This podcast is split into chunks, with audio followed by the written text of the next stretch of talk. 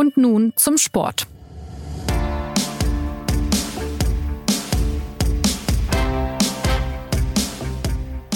Herzlich willkommen zur neuen Folge des SZ Sport Podcast. Jetzt ist er also da, Harry Kane, der 100 Millionen Mann, teuerster Transfer in der Geschichte der Fußball-Bundesliga, ab sofort Spieler des FC Bayern nach einem langen Hin und Her, das den Wahnsinn des Transfermarktes ganz gut gezeigt hat. Die Münchner holen sich einen Stürmer, der die Rolle von Robert Lewandowski ausfüllen soll. In 435 Pflichtspielen für Tottenham hat Kane 280 Tore geschossen und 64 Vorlagen gegeben. Aber schon der erste Auftritt mit ihm beim Supercup gegen RB Leipzig am Wochenende hat gezeigt, dass er alleine den Club kaum aus der Krise retten kann. Heute dreht sich alles um Harry Kane, die Bedeutung dieses Transfers für die Bundesliga und die Probleme des FC Bayern. Mein Name ist Anna Dreher und die anderen Stimmen gehören zu SZ-Fußballchef Christoph Kner. Hallo Christoph. Hallo. Und zu Bayern-Reporter Philipp Schneider. Hi Philipp. Hallo.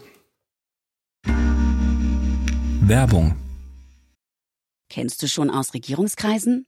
Den Podcast der Bundesregierung? Hier erfährst du, wie man sich die Arbeit der Bundesregierung vorstellen muss. Wir schauen, nein, wir hören in den Maschinenraum. Wie werden Entscheidungen getroffen? Und warum so und nicht anders? Themen, Ereignisse, Termine, Alltägliches. Über all das reden wir in Ausregierungskreisen. Jetzt reinhören, überall da, wo es Podcasts gibt. Uli Hoeneß hat im März bei einer Veranstaltung gesagt, dass er diesen Transfer für völlig gaga halte. Ein halbes Jahr später hat sich gezeigt, dass er damit Recht behalten sollte. Was hat euch denn am meisten gewundert bei diesem ewigen Tauziehen? Harry Kane selbst hat ja von einer Achterbahnfahrt gesprochen und dass er selbst bis 48 Stunden vor Vertragsunterschrift nicht gewusst habe, ob es überhaupt zu einer Einigung kommen würde. Was du gerade angesprochen hast, dass Uli Hoeneß im März davon gesprochen hat, dass äh, dieser Transfer völlig gaga sei. Da hat er tatsächlich, wenn man ehrlich ist, noch gemeint, 160 Millionen Ablöse zu zahlen für Harry Kane. Das ist die Summe, die Manchester City mal Tottenham geboten hatte im Jahr davor. Das sei völlig gaga.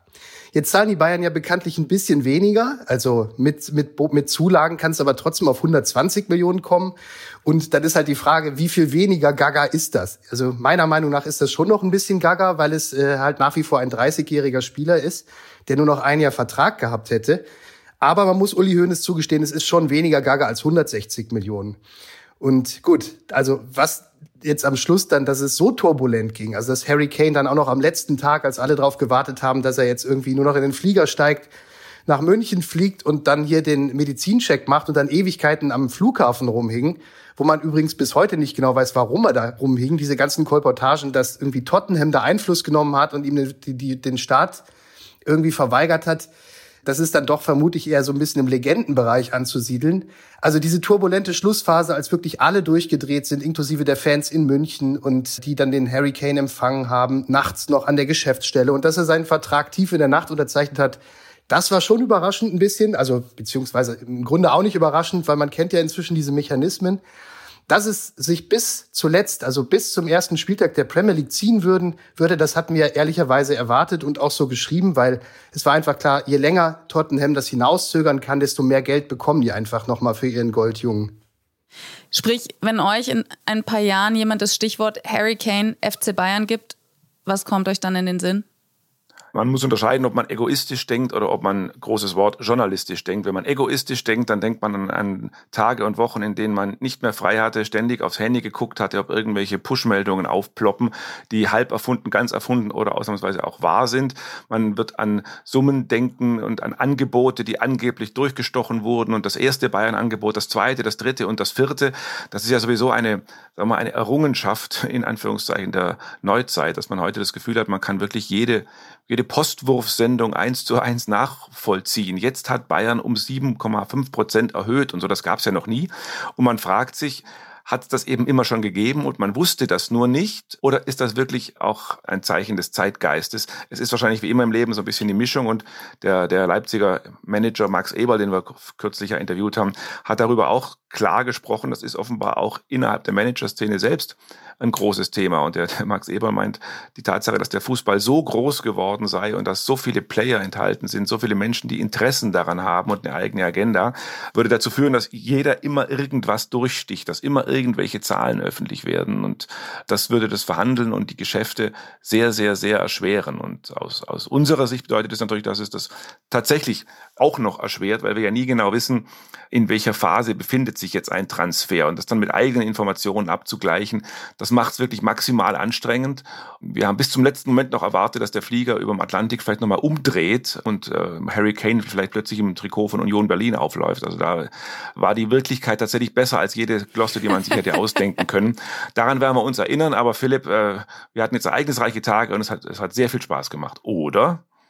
Ja, absolut, Christoph. So ehrlich muss man ja sein, dass wir schon auch ein bisschen dem Harry Kane-Transfer entgegengefiebert haben. Und Anna, weil du gefragt hast, was bleibt irgendwie noch in ein paar Jahren in Erinnerung, dann muss ich wirklich sagen, äh, die Dinge, die dann während dieses Spiels am Samstag, also während dieses Supercups gegen Leipzig, die zu beobachten und die zu hören waren, die werde ich tatsächlich so schnell nicht vergessen, weil das, äh, das ein, ein Spieler vom Publikum schon während des Warmmachens, ja, also immer wenn er gezeigt wurde, auf den großen Leinwänden, dass Harry Kane im Trikot sich warm läuft und dann ging ein Raunen durch diese und ein Jauchzen durch diese Arena und als er dann schließlich eingewechselt wurde, was da zu hören und zu beobachten war, das war, glaube ich, ziemlich unvergleichlich.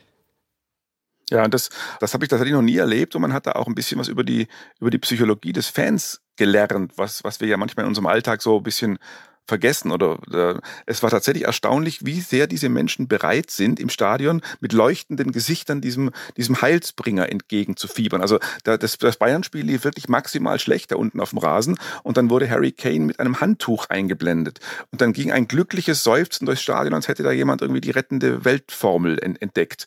Und man hatte wirklich das Gefühl, dass den Bayern in diesem Moment, den Bayern-Fans, das Ergebnis, ich will nicht sagen egal ist, aber dass die Bayern-Fans bereit waren, bereit waren zu verzeihen, bereit waren zu vergessen, weil sie einfach gedacht haben, okay, ähm, wir verlieren jetzt, aber wir haben den Harry, da ist er jetzt. Ja, auf dieses Spiel gegen Leipzig kommen wir auf jeden Fall später auch noch zu sprechen. Der Grund, warum ich vorhin Uli Hoeneß erwähnt habe, war ja auch, weil er diesen Transfer lange für unwahrscheinlich oder sogar ausgeschlossen hielt, bevor er dann im Juli fest davon ausgegangen ist, dass Kane nach München kommt. Und da stellt man sich natürlich schon die Frage, was ist jetzt in dieser Zwischenzeit passiert? Ist Tottenham eingeknickt oder haben die Bayern jetzt, ihr habt es vorhin schon angedeutet, doch sehr viel, vielleicht deutlich zu viel Geld für einen 30-jährigen Stürmer ausgegeben, der nur noch ein Jahr Vertrag hatte. Also was ist jetzt in diesem halben Jahr alles los gewesen? Was ist da passiert, dass es jetzt so eine Wendung genommen hat? Naja, es, es war diese spezielle Situation, die den großen Unterschied gemacht hat. Also dieser Harry Kane, der nur noch ein Jahr Vertrag hatte und der tatsächlich sich ein großes Ziel gesetzt hat, das er bei Tottenham niemals hätte erreichen können. Er möchte gerne mal Pokale oder Titel gewinnen. Vor allem, er möchte eigentlich, das hat er gestern bei der Präsentation auch gesagt, er möchte wirklich gern die Champions League gewinnen. So, und dann hat sich der Harry Kane gedacht, der hat ja 19 Jahre lang für Tottenham gespielt, ist 30 Jahre alt, 19 Jahre für Tottenham gespielt, er hat sich gefragt, wo kann ich hinwechseln? Innerhalb Londons zu wechseln, also zu einem der rivalisierenden Londoner Clubs, das hätten ihm die eigenen Fans sowas von niemals verziehen und er hätte da tatsächlich nicht mehr ohne Ritterrüstung über die Straße laufen können in London. Das heißt, die schieden schon mal alle aus, obwohl er sehr gerne in England geblieben wäre. Dann ist die Frage nach Manchester. In Manchester hat zwei Clubs, bei Manchester City spielt der unvergleichliche Erling Haaland. Also da wäre auch kein Platz für Harry Kane gewesen. Es blieb im Grunde nur Manchester United als einzige Station, wo er hätte hinwechseln können innerhalb Englands. Die wollten ihn aber nicht haben. Und so blieben rein logisch eigentlich nur Real Madrid, FC Bayern oder Barcelona als mögliche Clubs, wo er hätte die Champions League gewinnen können im Ausland, weil nach Paris würde er, wäre Harry Kane zu diesem äh, Großkapitalclub wäre er tatsächlich, glaube ich, niemals gewechselt. Und das ist das, was sich geändert hat. Diese Situation oder diese Einmaligkeit haben die Bayern halt erkannt und haben gedacht, okay, dann zahlen wir halt aufgrund dieser besonderen Spezialumstände, zahlen wir halt weit weniger als 160 Millionen. Und wenn man ehrlich ist, haben sie, obwohl Harry Kane eigentlich nur eine Option hatte, nämlich Bayern München, haben sie vor diesem Hintergrund dann doch ziemlich viel Geld gezahlt, meiner Meinung nach. Wie siehst du das, Christoph? Ja, es es, es ist wie, wie, wie Philipp es geschildert hat. Die Bayern hatten am Anfang, um es mal etwas ironisch zu sagen, einfach ein bisschen viel zu tun noch, um sie, um in die, in die Tiefen des Kane-Pokers einsteigen zu können. Also die, die waren in einem Meisterrennen, das so eng war wie, wie schon lange nicht mehr. Und äh, dann waren sie mit ihrer Innenpolitik im Hause beschäftigt. Wie sage ich es meinen Vorständen, dass ich sie eigentlich entlassen will? Und als sie dann plötzlich ihren neuen Transferausschuss gegründet und getauft hatten, ja, haben sie sich dann tiefer mit der Personalie Kane beschäftigt. Und dann kam eben das zutage, was der Philipp gerade geschildert hat. Dann haben sie gemerkt, dass es eigentlich das Blatt, das sie in der Hand haben, eigentlich ausgezeichnet ist, weil Kane eigentlich nur die beiden Alternativen hat, in Tottenham zu bleiben Klammer auf, da gewinnt er nicht die Champions League, Klammer zu, oder eben nach München zu kommen. Dafür hat es uns dann am Ende doch gewundert, dass es so lange gedauert hat und äh, auch wie Philipp sagt, so teuer geworden ist. Aber da muss man sich halt dann auch wieder den menschlichen Faktor einfach dazu denken. Da waren dann einfach nun mal die beiden Großelefanten Uli Hoeneß und Daniel Levy, die beide von sich das Gefühl haben, ich bin der tollste Pokerer der Welt die aber auch großen Respekt am jeweils anderen haben. Das sind schon zwei, die sich da so ein bisschen gefunden haben und die dann einfach so ein Gerangel aufgeführt haben. Das war so ein bisschen tatsächlich, wie man, kam das immer so ein bisschen wie im, im, im Kindergarten-Sandkasten vor, wo der, wo der eine dann wirklich das Sandförmchen noch ein bisschen weiter weglegt, damit der andere ja nicht so hinkommt. Und das war dann so ein bisschen auch einfach ein Gerangel unter, unter Männern, hatte man so ein bisschen das Gefühl. Und wenn man die beiden jetzt fragen würde, ähm, wie sie aus dem Deal rausgekommen sind, würden möglicherweise beide sagen, das haben wir eigentlich gut gemacht. Der Levi würde sagen, ähm, wir haben die Bayern maximal ausgequetscht für den Spieler, der keinen so hohen Marktwert mehr hat wegen Restvertrag. 110 Millionen ungefähr rauszupressen, das ist die maximale Topleistung. Und die Bayern würden sagen, mir egal, wir haben ihn doch, wir haben doch immer gesagt, die müssen irgendwann einknicken. Also irgendwie haben beide am Ende das Gefühl, Recht gehabt zu haben, aber da ist schon trotz allem Recht oder Unrecht schon extrem viel Geld im Spiel gewesen. Und das würde eben überleiten jetzt schon mal auf den FC Bayern in die, in die Mannschaftskabine. Was dieses ganze Geld mit der Stimmung in der Mannschaftskabine macht, darüber werden wir in ein paar Wochen, ein paar Monaten befinden können. Da bin ich sehr gespannt. Aber noch mal ganz kurz dazu. Ich finde schon, dass der Levi sein Pokerblatt wesentlich besser ausgereizt hat als die Bayern. Weil die Bayern, glaube ich, sich nicht getraut haben, den entscheidenden Schritt äh, zu riskieren. Sie hätten nämlich sagen können, im Grunde hätten sie eigentlich die Verhandlungen abbrechen müssen vor der Schallmauer 100 Millionen und sie hätten sagen sollen, okay, pass auf, dann holen wir ihn halt diesen Sommer nicht, ist uns ganz egal. Ja. Wir, wir haben Zeit, wir können notfalls bis zum Winter warten, weil den Harry Kane brauchen wir ehrlicherweise nicht in der Vorrunde der Champions League, da kommen wir auch so durch. Wir brauchen ihn auch nicht in der Bundesliga, da werden wir bis Weihnachten schon nicht auf Platz 5 hinter Mainz 05 abrutschen, sondern wir brauchen den Harry Kane eigentlich erst im kommenden Jahr, wenn die K.O.-Spiele in der Champions League anstehen. Und hätten die das gemacht und hätten die das glaubhaft mit einem glaubhaften Pokerface hätten die das versichert oder sogar gesagt, oder, oder noch schlimmer, dann holen wir ihn halt erst nächsten Sommer, da kostet er nämlich überhaupt nichts mehr an Ablöse. Dann hätten sie ihn, glaube ich, schon günstiger bekommen. Insofern, Levi hat das schon, obwohl er eigentlich überhaupt kein Blatt hatte, wie man unter äh, Skat- und Pokerspielern sagt, hat er tatsächlich die Bayern glauben lassen, er hätte eins. Und das hat letztlich zu diesem extrem hohen Kaufpreis immer noch geführt ich, ich glaube, das Blatt, das der Levi hatte, das hat er wahrscheinlich instinktiv erkannt, war, dass die Bayern einfach in Not waren. Ne? Die Bayern haben einfach ein Jahr schon ohne Mittelstürmer gespielt und ähm, die Entscheidung von Nagelsmann und Salihamidzic damals, wir brauchen den Levi-Nachfolger nicht. Und dieses Jahr hat ihnen äh, Renommee, Titel und Geld gekostet und Sie wussten natürlich ganz genau, ein zweites solches Jahr wollen und können wir uns nicht mehr erlauben. Deswegen muss der Mittelstürmer jetzt her. Das wollte ich gerade auch noch fragen. Also ich meine, ihr habt ja jetzt auch schon durchblicken lassen, dass es halt auch um Ego-Sachen ging. Also wie sehr hat denn auch vielleicht eine Rolle gespielt bei dieser Personalie, dass es um Signal an die, an die internationale Konkurrenz auch ging? Also so ein, seht her, wir sind noch wer, wir kriegen den Kane war, war, wahrscheinlich, war wahrscheinlich nicht der, sagen wir, der Top-1-Aspekt. Der Top-1-Aspekt war in dem Fall tatsächlich ganz ehrlich, oh Mist, wir haben uns verkalkuliert, wir haben ein Jahr ohne Stürmer gespielt. Aber diesen zweiten Aspekt, den du ansprichst, den muss man beim FC Bayern immer mitdenken. Der, der, der war schon immer beim FC Bayern in der Transferpolitik vorhanden. Ein, ein, ein gewisser Posing-Faktor war da immer drin. Ob es jetzt mal ein Faktor war, der in die Bundesliga gerichtet war, seht mal, ihr Bremer, wir kaufen euch euren besten Spieler weg. Oder ob das international war, so wie jetzt, nach dem Motto, wir sind zwar dreimal im Viertelfinale ausgeschieden in der Champions League, beziehungsweise Achtelfinale, ähm, aber seht mal, was wir noch vermögen. Das war ganz bestimmt dabei. Das gehört absolut zur Bayern-Politik. Das gehört zu diesem sagenumwobenen Mir san mir. Das muss man sich schon mitdenken bei diesem Transfer. Und da mal ein konkretes Beispiel. Wenn man sich vor einem Jahr, als die große Frage bei den Bayern war, bleibt Robert Lewandowski oder verlieren wir ihn nach Barcelona? Wenn man sich damals vor, mit Uli Hoeneß unterhalten hat, dann hat er damals von einem Doppel, von einer doppelten Signalwirkung eigentlich geträumt. Eigentlich wollte er Robert Lewandowski zum Bleiben überreden, beziehungsweise ihn einfach bleiben lassen und einfach seinen Vertrag bis zum Ende ausreizen und gleichzeitig Sadio Mané holen. Den, den Flügelspieler, der, wie wir wissen, äh, ziemlich gefloppt ist bei den Bayern und inzwischen weitergezogen ist nach Saudi-Arabien. Aber das war genau so eine Sache, die hätte Uli Hoeneß unheimlich gut gefallen. Ja, also ein doppeltes Signal. Schaut her, nicht nur Robert Lewandowski äh, verlässt uns nicht, sondern wir kriegen auch noch Sadio Mané. Und mhm. ja, und da diese Geschichte halt in doppelter Hinsicht gefloppt ist im Vorjahr, war natürlich die, die Lust der Bayern, diesen Harry Kane in diesem Sommer zu bekommen, einfach nochmal immens befeuert.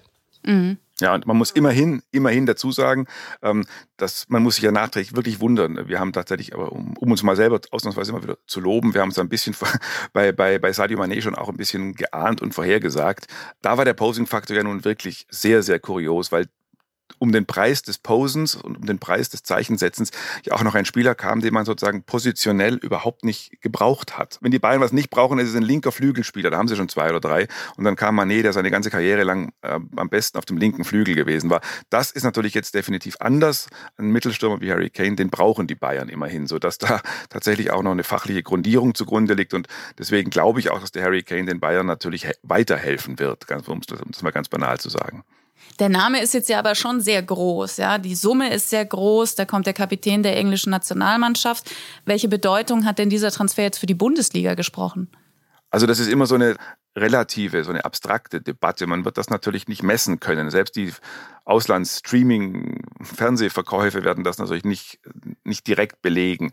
Aber klar ist, dass die Bundesliga schon ein bisschen in Not ist, weil sie natürlich außer dem FC Bayern nur relativ wenig Clubs hat, die international es wirklich weit bringen. Da ist Leipzig sogar äh, sozusagen ähm, der, der, das umstrittene Konstrukt RB auf einem ganz guten Weg. Deutschland in dieser Hinsicht zumindest was Gutes zu tun. Aber natürlich muss die Bundesliga aufpassen, dass sie nicht den reinen Ruf einer, einer, einer Ausbildungsliga bekommt. Damit spielt die Bundesliga zwar mit diesem Image, auch Topvereine wie Dortmund spielen ja mit diesem Gedanken, wir holen einen 17-jährigen Bellingham und verkaufen ihn dann äh, für 100 Millionen. Das ist ja auch aufgegangen. Das ist ja sozusagen mm, im Grunde ein hervorragendes Konstrukt gewesen, weil Dortmund von dem Spieler was hatte. Der hat dem BVB was gegeben und gleichzeitig haben sie jetzt auch noch extrem viel Geld bekommen. Aber auf, in, in, in Summe gesehen und auf sich gesehen würde es die Bundesliga natürlich klein machen, wenn das ihr einziges Geschäftsmodell wäre. Also wenn, wenn, wenn, die ganz, wenn ganz Europa weiß, okay, die 17-Jährigen gehen dahin, aber mit, nach, mit 19, 20, wenn sie gut sind, verlassen sie die Bundesliga wieder. Und die Liga ist ja nicht nur von, von, von Bellingham, sondern auch von Holland verlassen worden im Jahr zuvor oder auch in dieser Saison von Spielern wie Kunku und Schoboschlei und so. Da ist, da ist schon eine Menge Substanz raus. Von daher könnte man als Vermarkter jetzt sagen, das tut der Bundesliga gut und da guckt man vielleicht in Singapur oder in, in Thailand künftig auch mal wieder ein Bundesligaspiel mehr. Das mag schon so sein. Trotzdem, ich glaube, man, man würde jetzt dem, FC Bayern nichts Böses unterstellen, wenn man sagt, dieses Argument nehmen die Bayern als, als Beifang gerne mit, dass sie sagen können, ja, wir sind ja auch gut für die Bundesliga. In Wahrheit geht es beim Harry Kane Transfer dem FC Bayern ausschließlich um den FC Bayern. Und das ist ja im Grunde auch nicht verwerflich. Also wenn der Harry Kane jetzt verlässlich 25 Tore schießt oder 30, dann ist es natürlich für die Bundesliga und für die Konkurrenten natürlich keine gute Nachricht, weil dann würde das bedeuten, dass wir eben nicht mehr nochmal einen Meisterschaftskampf haben, der offen ist bis zum letzten Spieltag wie in der Vorsaison. Das war ja letztlich wirklich nur deshalb möglich, weil die Bayern einen ziemlich windschiefen Kader zusammengezimmert hatten, äh, ohne Mittelstürmer und ähm, wo es halt auch ein unglaubliches Disziplinproblem gab. Das war also aus Sicht der Ligakonkurrenten wäre wirklich ein historischer Glücksfall. Und wie wir wissen, nicht mal diesen konnte dann irgendwie die Konkurrenz nutzen, um Bayern vom Thron zu, äh, zu stoßen. Und ähm, wenn man den finanziellen Aspekt betrachtet, ich meine, die, die, die Fernsehvermarktung, die läuft ja zentral über die DFL. Das heißt, rein theoretisch, wenn irgendwie im Ausland, wie der Christoph meint, in Singapur oder in Japan, wo jetzt die Bayern ja gerade auch ihre Asientour veranstaltet haben, wenn dort jetzt ein Fernsehmarkt erschlossen wird, dann profitiert da natürlich theoretisch der VfL Bochum auch von, ja, wenn es wirklich der DFL gelingt, höhere Erlöse dort zu erzielen. Aber das ist, äh, bewegt sich dann, glaube ich, im kaum messbaren Bereich, ähm, also wovon die Ligakonkurrenten letztlich profitieren. Ja, jetzt hat er beim ersten Spiel natürlich nicht den Auftritt gehabt, den manche vielleicht erwartet haben, aber ich habe vorhin schon die, die Zahlen genannt. Der ist ja jetzt schon einer, der weiß, wie er die Buden schießen muss. Äh, was zeichnet Kane denn sonst noch aus? Und, und kann er realistischerweise die Lücke schließen, die Robert Lewandowski vergangenen Sommer in Münchner Sturm hinterlassen hat? Also Harry Kane ist der Kapitän der englischen Nationalmannschaft und hat immer verlässlich getroffen. Also von daher äh, wirkt das natürlich auf den ersten Blick zunächst mal wie ein Match, ne, wie man heutzutage sagen würde. Der FC Bayern braucht da vorne jemanden und da, dann gibt es jetzt da vorne jemanden, der da vorne trifft. Das passt. Was eine große spannende Frage ist, und jetzt kommen wir von, von Unterhaltungs- und Vermarktungsthemen wirklich ganz tief, mal ganz kurz in den Sport rein. Das ist sozusagen die Frage, die ich für die spannendste halte. Harry Kane kann viel mehr, als man denkt. Das ist ja die gute Nachricht. Er ist kein reiner Mittelstürmer, der da vorne steht, sich dreht oder köpft und dann macht's bumm. Das ist ein Spieler, der, ja. der sich auch zurückzieht, der auf den, der auch ins Mittelfeld mal ausweicht, der mal den Pass spielt auf einen Mittelstürmer wie ein Spielmacher. Der kann sehr viel. Das ist die gute Nachricht. Die, die Nachricht, die man beobachtet, was man beobachten muss, ist eben, ob das inzwischen schon fast ein bisschen zu viel geworden ist bei ihm. Also wenn man die englischen Spiele sieht, gerade mit der Nationalmannschaft, dann sieht man Harry Kane sehr, sehr häufig außerhalb des Strafraums, wie er Bälle in den Strafraum spielt. Und das ist natürlich genau das, was der FC Bayern nicht braucht. Denn außerhalb des Strafraums bewegen sich äh, Jamal Musiala und Thomas Müller und wer auch immer. Der FC Bayern braucht einen Spieler, der vorne drin in der Box steht. Und die für mich spannende Frage wird sein, die Entwicklung war so ein bisschen, er entwickelt sich vom Mittelstürmer so ein bisschen zurück. Das war so die Entwicklung der letzten Jahre. Ist er in der Lage, einfach wieder der klassische Mittelstürmer zu sein? Weil den braucht der FC Bayern. Hätten sie vielleicht Alexandra Popp holen sollen. Zum Beispiel. Also so jemand bräuchte man, der einfach in der Box steht, wie wir in der Fachsprache sagen. Aber klar ist, der Kane konnte das mal und das ist seine ursprüngliche Begabung. Und ich nehme mal an, dass er das dann auch bei Bayern schnell wieder machen wird. Aber die Entwicklung war zuletzt tatsächlich ein bisschen raus aus der Box. Und wie schätzt ihr ihn menschlich ein? Also welchen, welchen Faktor spielt eben diese extrem lange Vereinszugehörigkeit? 19 von 30 Jahren hat er bei Tottenham Hotspur gespielt. Ich würde jetzt meinen, dass es schon auch einen Einfluss hat, wenn dann jemand das erste Mal wechselt, auch wenn er schon erwachsener Mann ist und gestandener Spieler und noch dazu dann in so einer finanziell ja schon allein dermaßen aufgeladenen Dimension, wenn man selbst eigentlich eher eine zurückhaltende Person ist. Also wie, wie glaubt ihr, spielt dieses Ganze drumherum bei ihm eine Rolle? Philipp, du hast ja beschrieben, dass er bei der Pressekonferenz schon nervös war am Anfang auch. Diese, diese Persönlichkeit Harry Kane, die hat bei dem Transfer, zumindest aus Sicht von Trainer Thomas Tuchel, eine ganz entscheidende Rolle gespielt. Also wie wir wissen, hat er sich persönlich auch sehr bemüht um Harry Kane. Und er hat sich nicht nur deshalb um ihn bemüht, weil er halt weiß, er braucht jemanden, der verlässlich vorne das Tor trifft, sondern, und das hat er jetzt auch nach diesem äh, schlimmen Spiel gegen Leipzig tatsächlich auch so öffentlich nochmal kundgetan. Er hat gesagt, wir brauchen Harry Kane wegen seiner Persönlichkeit. Das hat er so gesagt, nicht wegen mhm. der Tore, sondern wegen seiner Persönlichkeit. Und wenn man das Spiel am Samstag gesehen hat, dann hat man auch genau schon im Kern erkennen können, in welche Richtung sich das entwickeln konnte. Weil Harry Kane, also ich habe den jetzt als ein als einen etwas schüchternen Menschen beobachtet, und zwar nicht nur auf der Pressekonferenz, sondern auch wenn man so ihn in den kleinen Gesten auf dem Platz beobachtet hat am Samstag.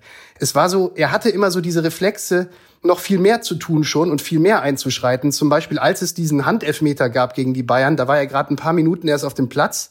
Da hatte er den Reflex und ist sofort zum Schiedsrichter gegangen. Und dann hat er aber bemerkt, oh, jetzt kommt aber der Joshua Kimmich und der textet jetzt den Schiedsrichter zu. Und dann ist er so einen Schritt zurückgegangen und hat den Kimmich den Schiedsrichter zutexten lassen. Aber diesen Reflex hatte er schon.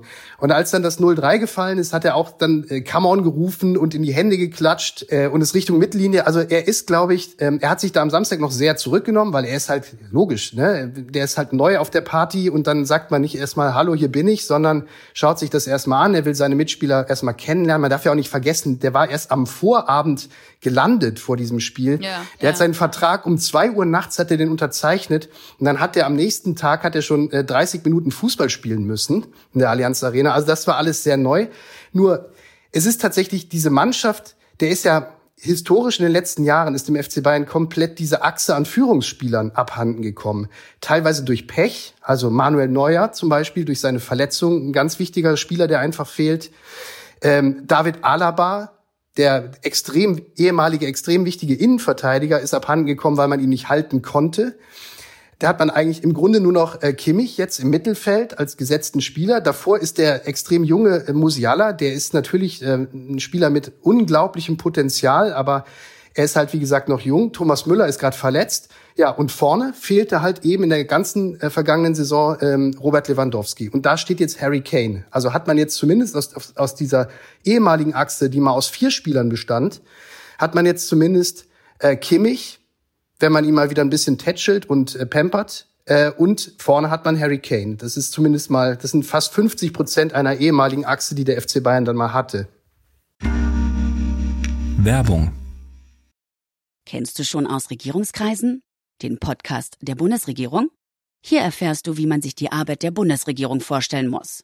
Wir schauen, nein, wir hören in den Maschinenraum. Wie werden Entscheidungen getroffen? Und warum so und nicht anders? Themen, Ereignisse, Termine, Alltägliches. Über all das reden wir in Aus Regierungskreisen. Jetzt reinhören, überall da, wo es Podcasts gibt. Und Christoph, du hast vorhin gemeint, wie wohl dieses Geld, diese Summe, die der Transfer gekostet hat, sich in der Kabine auswirken wird. Aber es geht ja da auch eben um gerade die Persönlichkeit, die jemand mitbringt, um äh, die spielerischen Fähigkeiten, äh, die, die ein, Transfer, ein Zugang hat. Wie verändert sich jetzt insgesamt, wenn wir all das mit einbeziehen, was ich eben benannt habe, die, die Hierarchie im Münchner Kader durch Harry Kane? Naja, Spieler sind natürlich nicht blöd. Also Spieler haben ein sehr gutes Gespür dafür, ich sag's mal so, ob ein neuer A menschlich in die Gruppe passt, aber vor allem, das ist das Entscheidende, B, ob der ihnen hilft. Also ob der auf dem Platz was hilft, ob der ihnen hilft, Spiele zu gewinnen, ob der ihnen hilft, Titel und Prämien zu gewinnen. Ich glaube, da wird nach allem, was man abschätzen kann, Harry Kane kein großes Problem bekommen in dieser Mannschaft, weil er ja wirklich tatsächlich wie ein sehr solidarischer Typ wirkt und weil er mit Sicherheit in der Lage sein wird, auch das zu tun, für was man ihn geholt hat, nämlich die entscheidenden Tore zu schießen. Davon gehe ich aus. Trotzdem gibt's, da kann ein Spieler nett und gut sein, wie er mag. Es gibt diese Kollateraleffekte einfach. Und das ist, weil der Philipp gerade den, den Begriff oder den, den Namen David Alaba hat fallen lassen. Das ist ja sozusagen genau der Alaba-Effekt. Was ist da passiert? Das ist ja inzwischen hinlänglich besprochen worden. Eine der Ursünden in der jüngeren Vergangenheit des FC Bayern, um es mal hart zu sagen, war ja diese nicht die Verpflichtung von Lukas Hernandez, aber das Paket, mit dem Lukas Hernandez verpflichtet wurde. Diese unglaubliche Ablösesumme und dieses unglaubliche Gehalt. Und dann kam es ja eben dazu, dass Hernandez aufgrund von Verletzungen gar nicht oft gespielt hat, überhaupt kein Faktor in dieser Mannschaft war am Anfang.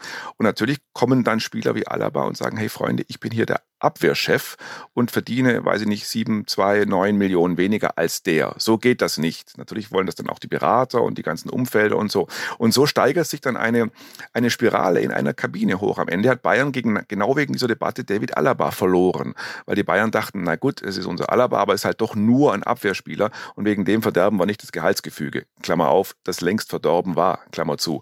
Und da kommt dann der Command und sagt, wenn der Sané aber so viel verdient, möchte ich aber auch so viel verdienen. So war es ja vor zehn Jahren schon als als Toni Kroos so viel verdienen wollte wie Mario Götze. Das sind man muss das nicht gut finden. Das sind die, die Reflexe einer Fußballspielerkabine. Und da muss man dann natürlich jetzt schon sehr aufpassen, weil der FC Bayern für Harry Kane doch einige, sagen wir mal, hausinterne Regeln, die es über Jahrzehnte gab, geopfert hat. Also jahrelang wurde erzählt, wir machen keinen 100 Millionen Transfer. Das war Punkt eins. Jahrelang wurde erzählt, Spieler über 30 bekommen bei uns nur noch Einjahresverträge, weil wir nicht wissen, wie sich die Karrieren entwickeln. So, jetzt kommt Harry Kane, über 100 Millionen, kriegt einen Vierjahresvertrag, kolportiert 25 Millionen Gehalt. Natürlich alles unter Vorbehalt gesagt, das ist Kolportage. Das ist natürlich trotzdem der Topverdiener in dieser Mannschaft. Was bedeutet das jetzt für all die anderen in der Kabine? Gibt es da jetzt eine Neidspirale? Wie wirken die Berater ein? Was sagt Kimmich, der jetzt 28,5 ist, wenn er dann seinen nächsten Vertrag unterschreibt und kurz vor 30 ist? Will er dann auch einen Vierjahresvertrag? All diese Dinge ähm, unterschätzt man manchmal, aber das sind Dinge, die extrem viel ausmachen mit einer Mannschaftskabine. Und da braucht man dann natürlich auch einen souveränen Trainer und einen souveränen Sportdirektor und einen souveränen Sportvorstand, die das alles ausmoderiert bekommen. Da kommt noch, das kann man sagen, egal ob Harry Kane 12 oder 42 Tore schießt, da kommt noch viel Arbeit auf die Bayern zu. Das heißt, selbst wenn er ich nehme jetzt mal die Worte, die Max Eberl im äh, mahnenden Sinne genommen hat, aber selbst wenn jetzt Kane der Messias werden sollte, der übers Wasser läuft, selbst dann würde diese Unruhe da bleiben? Oder könnte es damit sozusagen rechtfertigen und die anderen sagen, naja gut, komm, der spielt so gut, äh, jetzt sind wir alle happy, dass der da ist und auf einmal sind die Probleme gelöst? Der FC Bayern ist ein Unternehmen, eine Firma, die Fußball herstellt und, und, und äh, im Idealfall Erfolge herstellt. Also wenn das Unternehmensziel erreicht wird, Erfolge, dann glaube ich schon, dass dann tendenziell natürlich Ruhe da ist. Also mehr Ruhe als sonst, sagen wir es mal so. Aber der FC Bayern bleibt trotzdem der FC Bayern. Also auch im Erfolgsfall wirken da so viele Kräfte, da nehme ich uns Medien ja gar nicht mit aus, da, da wirken so viele Kräfte, dass so ein Transfer auf jeden Fall einen Verein intern verändert. Auf der anderen Seite hat auch da hat man schon erkannt, was wie der Thomas Tuchel da ähm, dagegen steuert. Er hat ja diesen wirklich kolossal interessanten Satz gesagt, dass der Harry Kane, hat das so ein bisschen patzig fast gesagt, auf die Frage, ob man ihn jetzt vielleicht so ein bisschen sanft äh, an die Mannschaft heranführen soll, dann hat er gesagt, nein, Harry Kane spielt jedes Spiel, Punkt, aus, er ist unser Neuner.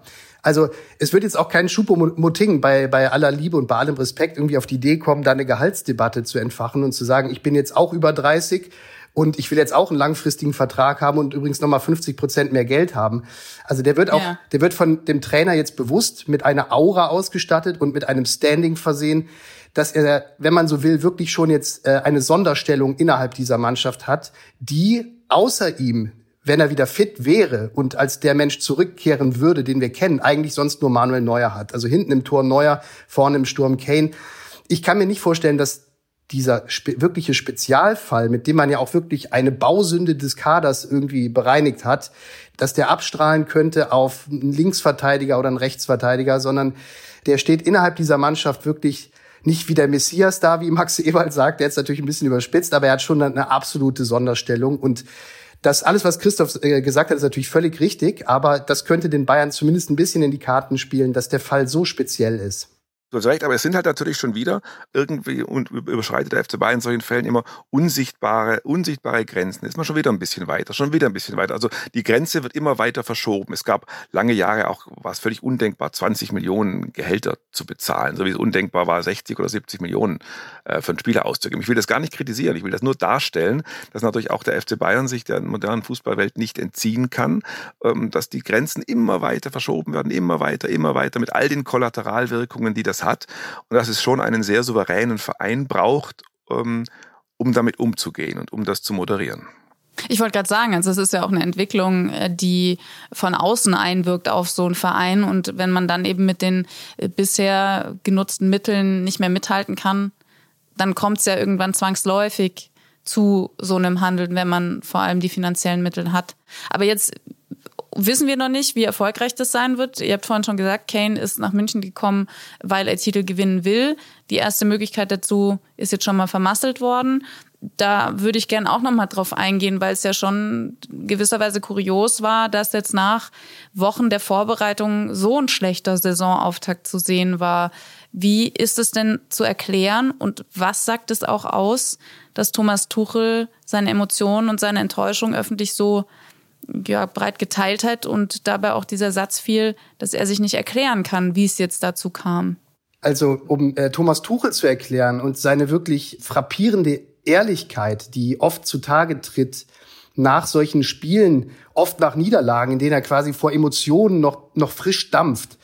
Das ist, glaube ich, einfach eine Eigenart von Thomas Tuchel, dass er ja, man, man, man kann es positiv beschreiben, er ist einfach rundum ehrlich. Also man kann ihm halt nach so einem Spiel nicht die Frage stellen, warum ist das Spiel so schlimm gewesen? Und der würde nie auf die Idee kommen zu sagen, ja, was wollt ihr eigentlich von mir, wenn der Mattistell in der ersten Halbzeit äh, seine drei Chancen oder nur eine von seinen drei Chancen nutzt, dann läuft das Spiel in eine ganz andere Richtung und wir haben diese Diskussion gar nicht. Das hätten, glaube ich, 99 Prozent aller Trainer auf dem Markt hätten exakt diese Antwort gegeben nach diesem Auftritt des FC Bayern. Und das wäre halt natürlich eine Fußballfloskel gewesen, aber da wäre schon auch ein bisschen was dran gewesen, weil es gab diese Riesenchancen, die der FC Bayern hatte. Das macht der Thomas Tuchel nie. Also er sagt nie, ah, hätte, hätte, wäre, wenn, dann wäre es in die andere Richtung gelaufen, sondern er war einfach so rundum unzufrieden mit dem Auftritt seiner Mannschaft, der ja auch wirklich schlecht war in allen Belangen, dass er das einfach in Worte gefasst hat. Warum er dann immer so weit geht, und das war jetzt schon das zweite Mal der Fall, das erste Mal hatte er nach diesem 1 zu 3 gegen Mainz auswärts, als die, als die Meisterschaft aus den Händen des FC Bayern zu gleiten drohte, hat er auch schon mal gesagt, ich bin ratlos, ich weiß nicht, was ich machen soll. Und das hat er jetzt schon wieder wiederholt. Der entscheidende Unterschied ist, jetzt hat er aber eine komplette Vorbereitung bestritten. Damals, als er gegen Mainz verloren hatte, da war er erst wenige Wochen im Amt. Und ich halte das schon jetzt für eine sehr, um es mal sozusagen, eine sehr gefährliche Ehrlichkeit, weil laut Branchenlogik darf ein Trainer eigentlich niemals sagen, dass er ratlos ist, weil der bekommt auch verdammt viel Geld dafür, dass er halt Lösungen findet, um Probleme zu beheben. Und ich nehme es ihm im Grunde auch gar nicht so wirklich ab, dass er ratlos ist, sondern ich glaube. Aber wieso macht er das dann? Ich fand das auch so faszinierend. Also genau aus dem Grund, den du sagst, Thomas Tuchel hat einen gewissen Ruf als Trainer. Der steht da, hat die Vorbereitung gemacht. Er ist ja eigentlich derjenige, der genau erklären muss, warum lief es jetzt nicht. Ja, Anna, ich habe dazu nur eine Theorie. Ich kann es natürlich nicht belegen, aber in dem Moment, wo er das tut, zeigt er natürlich auch nicht mit dem Finger auf einen konkreten Spieler. Also es gab auch schon mal Trainer beim FC Bayern, äh, der Julian Nagelsmann hat das manchmal gemacht nach Niederlagen, da hat er gesagt, ja okay, ich kann auch nichts machen, ich sag denen genau, was die Spieler zu tun haben, wenn sie sich nicht dran halten, dann was soll ich dann noch machen? Und dann äh, auch einzelne Spieler hervorzuheben, die dann halt schlecht gespielt haben. Genau das tut Thomas Tuchel in so einem Moment nicht, sondern er sagt, ich bin ratlos. Insgeheim weiß er natürlich zum Beispiel, dass der Konrad Leimer kein gutes Spiel gemacht hat in der ersten Halbzeit, nur mal um einen herauszugreifen, weil er halt einfach falsch stand die ganze Zeit. Er war unzufrieden mit seinen Schienenspielern auf den Flügeln. Er hat getobt, weil die halt nicht, nicht weit genug nach vorne geschoben haben auf beiden Seiten. All diese Dinge hätte er sagen können. Das hat er aber nicht, sondern er hat gesagt, ich bin ratlos und in Wahrheit wird er wahrscheinlich intern jetzt in der Kabine schon den Spielern ganz genau gesagt haben, was sie alles falsch gemacht haben. Und Christoph, wie sehr wirkt da jetzt noch nach, dass ja schon der Start von Tuchel bei den Bayern nicht optimal lief?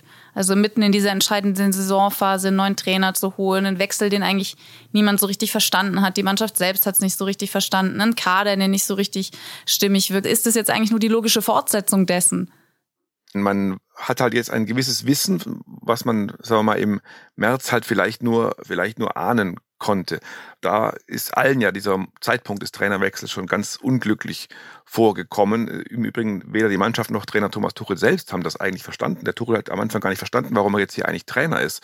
Die Geschichte ist ja bekannt, als ihn Salihamidzic anrief, da dachte er, es ginge ums Traineramt für jetzt, für den Sommer, bis er dann begriffen hat, dass es eigentlich für sofort äh, gedacht ist. Und ich glaube, diese Ursünde schleppt die ganze Mannschaft samt Trainer immer noch mit sich herum, weil natürlich man den eigenen Kopf nicht übercoachen kann. Man kann nicht sagen, so, jetzt haben wir den 1. Juli, jetzt ist die alte Saison vorbei, jetzt bin ich übrigens der neue Trainer und die Mannschaft denkt, okay, jetzt kommt der neue Trainer, das ist ein super Trainer, Champions League Gewinner, jetzt geht's nochmal neu los. Nein, natürlich wissen die alle, wir haben gerade drei unglaublich anstrengende Monate miteinander hinter uns, in denen wir fast alle Titel verspielt haben und den einen eigentlich nur dank Mainz 05 in der 89. Minute noch gewonnen haben. Das haben die natürlich alle, wie man so schön sagt, in den, in den Kleidern noch drin. Und äh, möglicherweise ist Tuchel dann auch nicht derjenige, der dann einfach auf Null stellen kann. Der hat halt auch einen riesen Anspruch und all das, was ihm in der Mannschaft nicht gefallen hat, sieht der, das strahlt der auch aus. Die Mannschaft merkt auch, oh, der Lehrer ist mit uns, der, ist streng, der ist mit uns nicht so richtig zufrieden. Und der war im April schon nicht mit uns zufrieden und da kann ich jetzt auch nicht drüber hinweggehen. Es ist jetzt egal, dass jetzt Juli ist. Also dieses Ding schleppen die bis heute miteinander rum und es ist sozusagen nicht gelungen, auf Null zu stellen. Das, das mag ursächlich mit diesem unglaublich schlechten Zeitpunkt und mit, mit der unglaublich schlechten Kommunikation des Trainerwechsels damals zu tun haben. Es hat aber äh, sicherlich auch bisschen mit dem Naturell aller Beteiligten zu tun. Also Thomas Tuchel ist vielleicht einfach nicht der, der dann ganz locker wie ein Animateur auf Null umschaltet und sagt, da ist nichts gewesen. Das ist einfach nicht sein Naturell, das kann er nicht. Und genauso wenig ist die Mannschaft souverän. Das, darüber hat Philipp ja vorher gesprochen. Da fehlen Führungsfiguren, da fehlen Autoritäten. Da sind auch Spieler, die dann empfindlich werden, die dann ein bisschen ängstlich werden, die blockieren. Und das sind Naturelle auf beiden Seiten, die es ein bisschen verunmöglichen, einfach die Uhr auf Null zu stellen. Und deswegen tragen beide Parteien das massiv mit sich rum. Und ich bin sehr gespannt, ob der Knoten sich irgendwann löst. Es gibt ja eine Debatte, die auch so ein bisschen typisch Thomas Tuchel ist und wo sich, wo ja viele Leute irgendwie mit dem Kopf schütteln und sich denken, was, was, was macht der da eigentlich? Der fordert ja bekanntlich, noch einen weiteren defensiven Mittelfeldspieler, den er gerne hätte, eine sogenannte Holding Six, das heißt einen positionshaltenden defensiven Mittelfeldspieler, der seine Daseinsbestimmung einzig und allein darin sieht, dass er das Tore schießen des Gegners verhindert. Also der gar nicht nachts auf dem Kopfkissen liegt und davon träumt, irgendwie Torvorlagen zu schlagen oder geschweige denn selber Tore zu schießen. So einen hätte der gerne und so einer wäre zum Beispiel Declan Rice gewesen, der jetzt für mehr als 100 Millionen zum FC Arsenal gewechselt ist. Jetzt gibt's ja Leute, die sagen, was will der eigentlich? Der hat so ein tolles Mittelfeld. Der hat Kimmich, der hat Goretzka, dann hat er jetzt noch den, den, den, den Conny Leimer aus Leipzig bekommen und er hat ja noch diesen Ryan Gravenberg, den er noch nicht mal richtig ausprobiert, aber von dem die Leute in den Niederlanden erzählen, das sei das größte Ajax-Talent seit Frank Reichardt. Ja, so und das, so kann man es natürlich sehen. Oder man kann sagen, im Grunde hat er recht, weil diese vier Mittelfeldspieler, die sind alle ziemlich baugleich. Also die sind, die haben schon eine Veranlagung, dass die halt viel unterwegs sind und dass die halt keine Sechser sind, sondern sogenannte Achter, die halt ihr das Spiel und ihr Heil eher nach vorne suchen. Und was er dann natürlich macht, ist entweder jammern auf, hohes, auf hohem Niveau, so kann man es sehen, oder er weist halt korrekt darauf hin, dass da eine Unwucht im Kader ist. Genauso wie es vorher, haben wir eben drüber gesprochen, eine Unwucht gab mit viel zu vielen Flügelspielern und viel zu wenig Mittelstürmern, gibt es da tatsächlich, fragt man sich auch, warum haben die Bayern Conny Leimer geholt im Winter, wenn sie doch schon eigentlich drei Spieler, damals sogar noch vier, der Sabitzer wurde damals verliehen, es gab eigentlich keine Notwendigkeit. Und was man hätte holen können, wäre tatsächlich so eine Holding Six gewesen. Und der Fußballprofi Tuchel sieht das halt und weist darauf hin, aber er eckt damit natürlich auch an und möglicherweise verunsichert er auch einfach sein bestehendes Mittelfeldpersonal, also die vier besagten Spieler, dadurch, dass er halt immer wieder neuen fordert. Und es gibt jetzt zwei Möglichkeiten. Entweder er bekommt den noch, dann sitzt einer von den Vieren auf der Bank, oder er bekommt den halt nicht, dann geht er halt mit den Vieren in die Saison wenn der Goretzka nicht noch äh, den Club verlässt, das unter Vorbehalt. Und dann sind die im Grunde eigentlich durch die Debatte schon ein bisschen beschädigt. Das ist halt die Gefahr in diesem Spiel und das ist die Gefahr dieser öffentlichen Forderung. Es gibt ja auch noch andere Problemzonen. Also aktuell keine klare Nummer eins. Die Torwartlösung wird noch gesucht. Es gibt kein eingespieltes Abwehrzentrum. Dann, darüber haben wir jetzt gerade gesprochen, die fehlende Tuchel-taugliche Nummer sechs und ein noch zu integrierender Harry Kane lässt sich das so zusammenfassen, was aktuell alles die Problemzonen des FC Bayern sind? Ja, es ist einfach die, die, die Summe aus all dem, was du gerade schilderst. Das ist einfach die banale Erkenntnis, dass Fußball ein Mannschaftssport ist. Das ist halt wie so ein austariertes Mobile. Im Idealfall müsste, wenn links vorne ein Luftzug in dieses Mobile fährt, müsste rechts hinten schon sozusagen angepasst werden. Und das funktioniert einfach im Moment gar nicht. Und das ist natürlich einerseits hat Thomas Tuchel da, Philipp hat es ja ausführlich geschildert, einen unrunden Kader geschildert, wo die Naturelle nicht so zusammenpassen, dass man einfach eine eine Startelf aufstellt, die sich aus sich selbst ergibt. Das ist einfach kein austarierter, betriebssicherer Kader. Erstens. Aber es ist natürlich dann tatsächlich auch so, dass Tuchel eigentlich ja früh propagiert hat, er wolle relativ früh versuchen, eine eine Startelf zu finden, um Sicherheit und Automatismen einzuspielen. Und auf der Asienreise hatte man auch das Gefühl, er versucht das jetzt auch. Aber ich habe das Gefühl, von dem Weg ist man jetzt irgendwie wieder abgekommen. Also wir haben sehr gestaunt alle, als wir gegen Leipzig im Supercup dann auf einmal Upamecano im Abwehrzentrum entdeckt haben. Nicht wegen des Spielers selbst, sondern weil halt ähm, ja eigentlich propagiert wurde, da würde, da würden der Licht und der neue, unzerstörbare Koreaner Kim spielen. Oder wie auf der Asienreise ab und zu mal Pavard daneben. Also Upamecano hat da gar nie gespielt. Und da haben wir uns dann alle gefragt, der Supercup ist doch im Grunde das erste Pflichtspiel der Saison. Das ist eigentlich das mindestens das Generalprobenspiel, wenn nicht schon ein bisschen mehr. Dann kommen normalerweise die ersten Fingerzeige Richtung, das ist meine Startelf. Und man hat dann gar nicht so richtig verstanden, warum Tuchel diese Mannschaft, in der es eh so wenig Gewissheiten gibt, warum er die jetzt plötzlich wieder öffnet, warum er sozusagen eine weitere Gewissheit abschafft, indem er jetzt auch das Abwehrzentrum nochmal hinterfragt. Das hat sich uns nicht so richtig erschlossen. Und deswegen glaube ich, dass dieser Welttrainer Tuchel, der wirklich sehr genau weiß, wie das Spiel funktioniert, selber noch ein bisschen auf der Suche ist. Der, der, dem passen so die Naturelle nicht zusammen, dann findet er die Position unter und die wiederum überbesetzt und er ist immer noch ein Suchender. Und da war eben die, da war eben die allgemeine Hoffnung, vielleicht auch Erwartung, dass man nach einer Vorbereitung, die man gemeinsam bestritten hat, da etwas weiter sein könnte. Und, und deswegen habe ich das Gefühl, dass Mannschaft und Trainer immer noch sich gegenseitig beäugen, sich eigentlich gegenseitig gut finden. Man hört ja von Spielern, das sei ein super Training, das der Tuchel macht. Der Tuchel selbst sagt, im Training sei die Stimmung hervorragend, würde alles laufen. Dass sie aber, sobald der Wettkampf kommt, irgendwie immer noch nicht so richtig zueinander finden. Es ist halt auch unglaublich viel Unruhe in diesem Kader. Man muss sich ja mal vorstellen, was da gerade geschieht diese Mittelfelddebatte, die ich gerade schon mal kurz erläutert hatte, die betrifft ja auch den Leon Goretzka, so wie keinen anderen. Man hat, und Leon Goretzka hat jetzt auf der Asientour gemerkt, dass er in den Planungen seines Trainers im Grunde keine Rolle mehr spielt. Er hat ihn auf der Asientour, wenn überhaupt, immer nur als Kapitän der B11 in der zweiten Halbzeit auflaufen lassen. Und wenn so ein Prozess jetzt noch innerhalb der Transferphase, dieser Prozess, ich nenne ihn mal, der Trainer sägt an Leon Goretzka, äh, wenn der halt noch nicht abgeschlossen ist, dann bringt das auch Unruhe in eine Mannschaft. Also auch hier gibt es zwei Möglichkeiten. Entweder Goretzka sucht sich noch äh, bis Ende der Transferperiode einen neuen Verein und wird, wird irgendwo glücklich. Oder aber er bleibt da und dann hat er einen steten Unruheherd geschaffen, der bei ihm auf der Ersatzbank sitzen wird. Und ich glaube schon, dass sowas gerade abstrahlt, auch auf, auf die ganze Mannschaft. Und genauso strahlt es auch ab auf jemanden wie Kimmich, wenn er halt von seinem Trainer hört, du bist kein Sechser. Es gab ja diese kuriose mhm. Situation sogar noch in Asien, dass tags darauf, nach dieser Aussage von Thomas Tuchel, dass er eigentlich im Grunde keine Holding Six im Kader hat, haben die Bayern ja gespielt in Singapur gegen den FC Liverpool. Und dann ist Kimmich danach vor die Presse getreten und hat gesagt, ich bin ein Sechser. Also er hat damit im Grunde, das war, das kann man entweder sehr lustig finden, man kann es aber auch sehr scharf finden. Also er hat im, im Grunde seinem Trainer direkt widersprochen. Ich habe nicht von ungefähr jetzt mit diesem Thema angefangen, weil ich glaube, dass das ein Konfliktherd ist, der einfach gerade schwelt innerhalb dieser Mannschaft. Dieses Mittelfeldproblem ist sowas von nicht behoben. Es ist angesprochen und alle Beteiligten, das heißt Trainer und die vier besagten Spieler, beschäftigen sich wahrscheinlich gedanklich permanent mit diesem Konflikt. Und das Mittelfeld ist nun mal im Grunde das Herz des Spiels. Und wenn man sich überlegt, wo hat es jetzt eigentlich am Samstag irgendwie am meisten gekrankt im Spiel des FC Bayern, dann war es genau an dieser Stelle.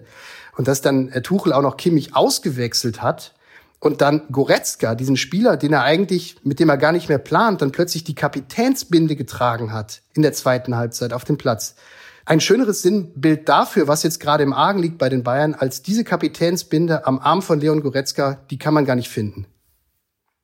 Kann Kane den Bayern da raushelfen und nach einem schlechten Saisonstart zumindest für einen gelungenen Bundesliga-Auftakt am Freitag gegen Werder Bremen sorgen oder wird sich das noch sehr lange ziehen, was ihr eben beschrieben habt?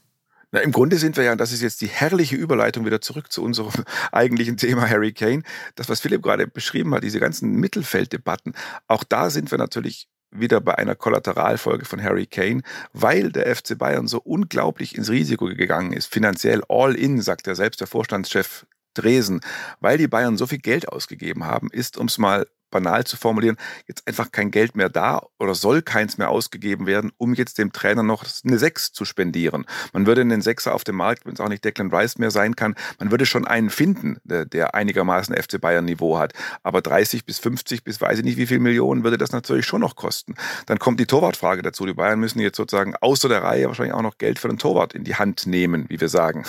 Ähm, und so, da hat einfach die, der, der, der große Transfer Kane einfach auch Mittel gebunden, die jetzt an anderer Stelle fehlen. Und äh, so, so geht's halt immer weiter. Wenn dann der Sechser nicht kommt, wird Tuchel vielleicht ein bisschen grummelig. Dann grummelt der Tuchel, dann wird vielleicht der Kimmich wieder ein bisschen äh, blockiert, dann wird vielleicht der Goretzka wieder ein bisschen, ein bisschen sauer. Also das ist so ein hoch, ein hochsensibles Gebilde, so ein Verein, ähm, dass da jetzt wirklich nur hilft das, was du jetzt gerade gefragt hast. Helfen würde, wenn der FC Bayern am Freitag in Bremen in die Saison startet und Harry Kane zwei Tore schießt.